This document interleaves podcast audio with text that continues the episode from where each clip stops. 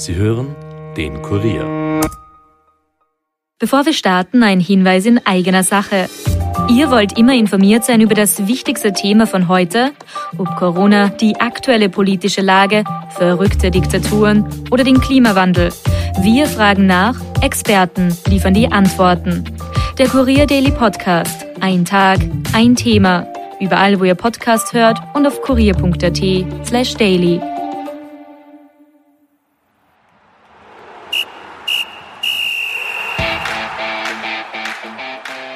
Kara, Ullmann, Funtas. Diese Namen werden in Hütteldorf höchstwahrscheinlich demnächst nicht mehr auf Dressen gedruckt. Und das könnten auch noch nicht alle sein. Rapid scheint einen Stammspieler nach dem anderen zu verkaufen. Und das, obwohl man im Sommer alles daran gesetzt hat, die Schlüsselkräfte in Hütteldorf zu halten. Was steckt hinter dem Abverkauf und wie geht es weiter? Mein Name ist Caroline Krause-Sandner und ihr hört die 69. Folge der Kurier Nachspielzeit. Nachspielzeit, der Fußball-Podcast von und mit der Kurier Sportredaktion.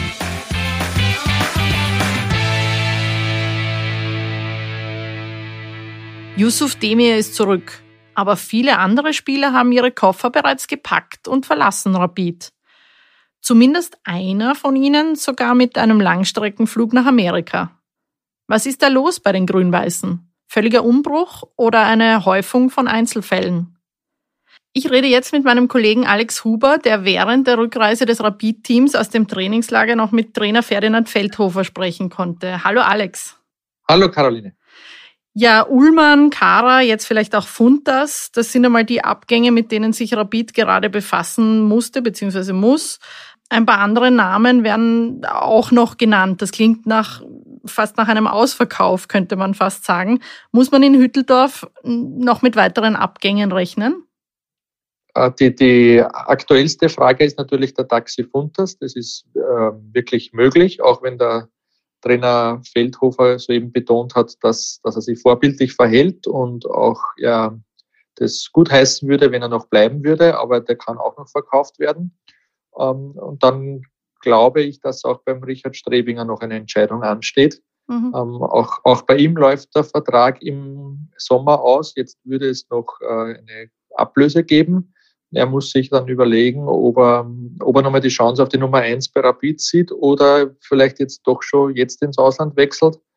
Hängt vielleicht auch mit, mit, mit seiner familiären Situation, mit den beiden kleinen Kindern zusammen. Also das ist auch noch eine spannende Frage. Und alles andere, soweit ich mitbekommen habe, außer jetzt äh, Dino Ballo, der nach London zurückkehren wird, äh, will der Sportdirektor Barisic wegblocken. Also ich glaube, größere Transfers wird es dann im Sommer wieder geben. Mhm. Reicht, aber, reicht aber eh so auch. Ist, ist schon genug, ja. Ähm, jetzt äh, vielleicht noch kurz zu, zu Kara und eben möglicherweise Funtas. Kara soll in die Major League Soccer wechseln nach Amerika. Das wirkt eher ungewöhnlich. Früher war das eher so, dass die Spieler dann nach ihrer Karriere in Europa dann nach Amerika gegangen sind. Äh, hat sich da was geändert? Ja, absolut. Also die MLS ist eine wirklich aufstrebende Liga, die mittlerweile ernst genommen werden sollte. Ähm, auch der Gerhard Struber hat im Kurier-Interview betont, dass er, obwohl er sich schon sehr genau damit auseinandergesetzt hat, dann doch überrascht war als New York-Trainer, wie hoch das Niveau mittlerweile ist. Ähm, Spieler werden grundsätzlich mittlerweile nach Leistungspotenzial eingekauft. Große Namen sind jetzt nicht mehr so wichtig. Sie kaufen auch äh, ganz junge Talente ein, entwickeln sie dann teilweise weiter und verkaufen sie, so wie jetzt äh, äh, zum Beispiel den, den Kara-Vorgänger um 8 Millionen äh, dann äh, zu West Bromwich, in die zweite englische Liga, mhm. zum früheren Lask-Trainer Ismail. Ähm, der war, glaube ich, 20. Äh, wir, wir sie entwickelt haben, 21 gleich wieder weiterverkauft. Also das ist teilweise schon ähnlich wie in Europa. Es gibt noch ein paar Altstars, aber das ist jetzt eher schon äh, die Ausnahme. Und so, so Spieler wie Kara und Funtas, die ähm, im besten Fußballeralter sind, vielleicht noch ein bisschen Entwicklungspotenzial haben und bisher nicht so viel verdient haben, die fallen ganz genau ins Beuteschema der MLS-Clubs. Mhm. Wieder zurück zu Rapid. Äh, jetzt, jetzt sind diese Transfers, es ist ja schon fast am Ende des Transferfensters. Warum werden diese Transfers so spät abgewickelt? Wäre es nicht besser, dass man das früher abklärt, damit sich Rapid auch schneller um Ersatz umschauen kann? Ähm, ich habe vorher den Ferdinand Feldhofer das ähnlich gefragt und vermutet, dass das mit der Logik des Marktes zusammenhängt, dass alle pokern, keiner will sich bewegen, keiner will nachbessern. Mhm. Und wenn es dann am Schluss knapp wird, dann, dann wird halt entschieden, was tun wir jetzt wirklich. Ähm, und er, er meint, ja, genauso läuft's ab. Er hätte sich natürlich gewünscht, dass vor dem Trainingslager alle Entscheidungen fallen. Äh, aufgrund des sagen wir, guten menschlichen Verhältnisses zum Yusuf Demir ist es gelungen, dass der schon vor der Abreise ins Trainingslager zurückgekommen ist, sonst hätte das sicher auch noch länger mit Barcelona hingezogen. Mhm. Aber alle anderen Sachen laufen halt scheinbar wirklich so ab, dass, dass da gepokert wird, dass da gefeilscht wird, dass man erst ganz am Schluss dann die Karten auf dem Tisch legt und es kann auch bis Ende Jänner oder in Österreich ja ist ja noch länger, eine Woche bis 7. Februar auch noch einiges passieren, weil die Vereine dann teilweise auch unter Druck geraten, dass dann doch noch geforderte Summen auf den Tisch gelegt werden, wo es äh, vor einem Monat noch geheißen hat, na niemals, das machen wir nicht. Also da, das, ist, das ist immer auch ein bisschen wie Mikado spielen. Mhm. Wie ist denn das mit dem Ersatz für diese abgewanderten oder abwandernden Spieler bei Rapid? War da jetzt schon jemand dabei beim Trainingslager oder, oder wie, wie gedenkt Rapid, die zu ersetzen? Also beim Max Ullmann war es eindeutig so, da haben wir schon im Sommer den Jonas Auer gekauft, mhm. langsam herangeführt und der soll das jetzt ähm, ersetzen. Dem kommt auch die Spielweise unter Ferdinand Feldhofer entgegen. Also der ist defensiv sicher nicht so stark wie der Max Ullmann, aber es wird wahrscheinlich äh, für ihn viel Platz nach links vorne geben und da, da gut flanken kann, ist das eine passende Spielweise. Dahinter gibt es zwei eigene Talente mit Mormann und Jakovic. Genauso stellt sich jetzt der Zoki Barisic das auch in Zukunft vor. Beim Ercan Kara geht das aber nicht. Das hat auch der Ferdinand Feldhofer betont ähm, so einen körperlich starken Spieler, der auch ein guter Stürmer dazu ist. Das haben sie nicht. Das muss extern nachbesetzt mhm. werden. Äh, beim Taxi Funtas hat er sich nicht recht in die Karten blicken lassen. Ich glaube, er hätte es ganz gern, dass der Taxi Funtas noch bis Sommer bleibt und wenn er doch verkauft wird, dann könnte ich mir vorstellen, dass auch da dann noch ähm, zusätzlich ein neuer kommt. Geschaut wird sicher schon. Also ich habe nur mitbekommen, vor Weihnachten hat schon eine fertige Liste gegeben mit Ersatzspielern für Kara und für Funtas. Ähm, es sind aber jetzt nicht mehr alle von diesen Wunschspielern am Markt. Das ist eben das im Transfermarkt. Man muss da wahrscheinlich jede Woche neu planen. Mhm ähm, dieses Gespräch, das du jetzt da mit, mit Ferdinand Feldhofer quasi auf der Rückreise äh, am Telefon führen konntest, das kann man im aktuellen Kurier und auf Kurier.at lesen. Ähm, was hattest denn du für einen Eindruck? Wie ist er drauf? Beunruhigen ihn diese Umbrüche oder, oder hat er damit eh gerechnet? Ich muss zugeben, ich bin ein bisschen überrascht. Also ich mache das jetzt schon lange Zeit, Rapid eigentlich jetzt, schreibe jetzt so, ich glaube 16 Jahre für den Kurier. Mhm. Äh, und diese Ruhe ist mir neu. Also entweder es kommt dann auch ihn irgendwann noch das böse Erwachen. Rapid kann ja auch ungemütlich werden, wenn es nicht läuft. Aber bisher wirkt er sehr, sehr reflektiert, sehr ruhig. Ähm, er betont immer wieder, dass sie einen Plan haben, dass sie genau wissen, was sie tun, dass er weiß, dass das so einen Umbruch gibt. Jetzt zum Teil im Winter, dann im Sommer den nächsten. Ähm, er hat sich da scheinbar auch sehr genau mit Zoran Barisic abgesprochen, was möglich ist, was nicht möglich ist, was man machen kann. Und ja, er sagt, man muss flexibel sein, wir machen das Beste draus und, und ich glaube, so ein passender Satz von ihm, und so denkt er wirklich, ist, wir schaukeln das schon. Ist ja gut, solange das funktioniert. Aber merkt man schon Änderungen, die er vorgenommen hat? Also Spielweise, Stimmung oder, oder Herangehensweise an, an gewisse Dinge? Bei der Stimmung betonen alle, dass es wirklich sehr ähm, positiv, freundschaftlich, auch lustig im Trainingslager war, obwohl die Trainingseinheiten sehr, sehr intensiv waren und da einige an ihre Grenzen gehen mussten oder vielleicht sogar darüber hinaus. Ähm, das heißt jetzt aber deswegen noch nicht, dass Spiele gewonnen werden. Also nur lustig sein bringt auch nichts, aber es ist schon mal ein, ein, ein gutes Zeichen. Und er selbst ist, obwohl die Trainingsergebnisse also in den Testspielen nicht optimal waren, sehr, sehr optimistisch.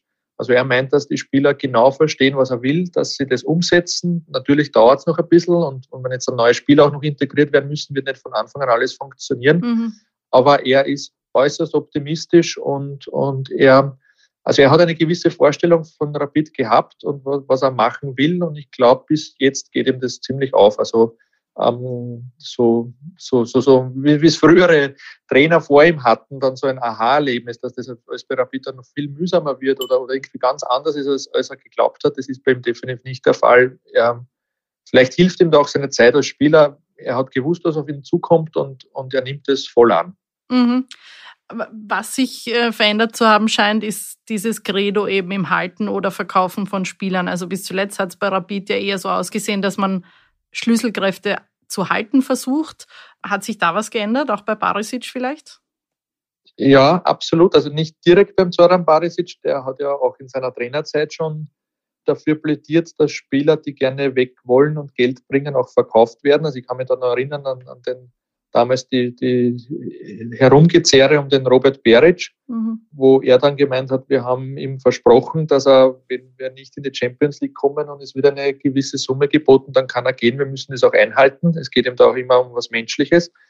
Und so wollte eigentlich er das auch als Sportdirektor immer halten. Im Sommer war halt dann ein bisschen eine schwierige Situation, weil, und das vielleicht nochmal ganz kurz uns zurückerinnern, Rapid ähm, hätte als Dritter mit Europacup Millionen planen können, ist aber Zweiter geworden und hat deswegen nicht gewusst, ob es Europacup mhm. Millionen gibt. Im Nachhinein gesehen war das, man, man, man muss eigentlich als Rapid immer nach dem Höchsten streben und es wäre lächerlich gewesen, wenn man das letzte Spiel absichtlich verliert, damit man Dritter wird. Aber dieser zweite Platz hat ihnen eigentlich äh, die Hände gebunden in, in, der Kaderplanung, weil da Didi Küber auch damals sehr Wert darauf gelegt hat, dass er mit einer guten und eingespielten Mannschaft in diesen harten Sommer geht weil er halt wirklich die, Sorge gehabt hat, wenn man da jetzt drei, vier wichtige Spieler abgibt, dass man dann am Schluss zwischen allen Stühlen landet. Also dass man, mhm. es hätte auch sein können, dass Rapid in gar keine Europacup-Phase kommt, nicht einmal in die Conference League. Und das wäre halt dann der, der sportliche und auch finanzielle Supergau gewesen. Und deswegen war man da im Sommer sehr defensiv.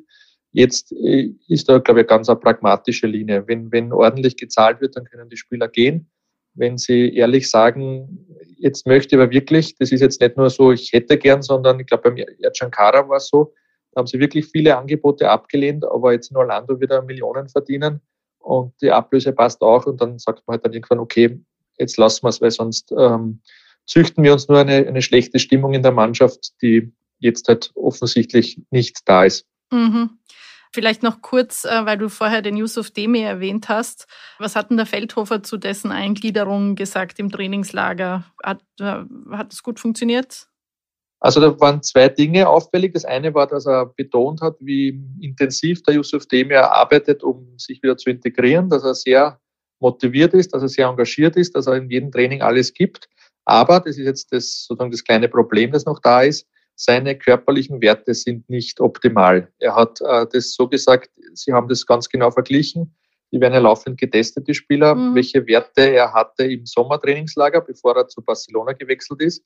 Und jetzt haben sie diese Werte alle neu aufgenommen und verglichen und das passt nicht.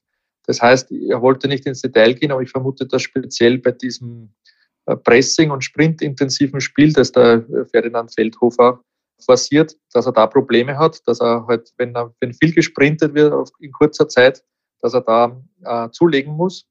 In Barcelona, er hat, hat auch nicht viel gespielt, dann ist es sowieso immer schwer, dass man die Kondition hält, aber es wurde offensichtlich da auch nicht sehr viel auf, auf Schnellkraft gesetzt, mhm. sondern halt in Barcelona zählt halt vor allem Technik und Ballbesitz und, und Positionsspiel. Ähm, und, und dieses Sprinten, was ohnehin nicht jetzt die größte Stärke vom Yusuf Demir ist und es in, in kurzer Zeit viele äh, Sprints anziehen, da hat er Probleme und das, das müssen sie aufbauen. Und er hat gemeint, momentan kann er nicht 90 Minuten spielen. Also er wird wohl am Anfang, so wie zu seiner früheren Zeit bei Rapid der Joker sein, aber nicht, weil ihm nicht mehr zugetraut wird, sondern weil er körperlich ähm, im letzten halben Jahr verloren hat. Mhm, da haben wir die mögliche Antwort auf die Frage, die sich viele stellen, nämlich ob er jetzt äh, regelmäßiger von Anfang an zum Einsatz kommt. Ja, das wird sicher so kommen und wenn er, wenn er dann wieder halbwegs fit ist und gesund bleibt und seinen Rhythmus hat, dann glaube ich, wird er absoluter Stammspieler werden. Ähm, aber in den ersten Wochen glaube ich nicht. Mhm. Alex, vielen Dank für deinen erneuten Auftritt in diesem Studio. Ja, gerne, danke, bis bald. Na, das klingt ja spannend, dass bei einem österreichischen Club anscheinend das Fitnesstraining vielleicht sogar besser ist als beim FC Barcelona. Das war's von uns für heute. Das Nachspielzeit-Team sagt Danke fürs Zuhören. Ich bedanke mich beim Stammspieler Alex Huber, an der Seitenoutlinie bei Dominik Kanzian für Ton und Schnitt. Mein Name ist Caroline Krause-Sandner und ich hoffe, ihr seid nächste Woche wieder dabei. Baba!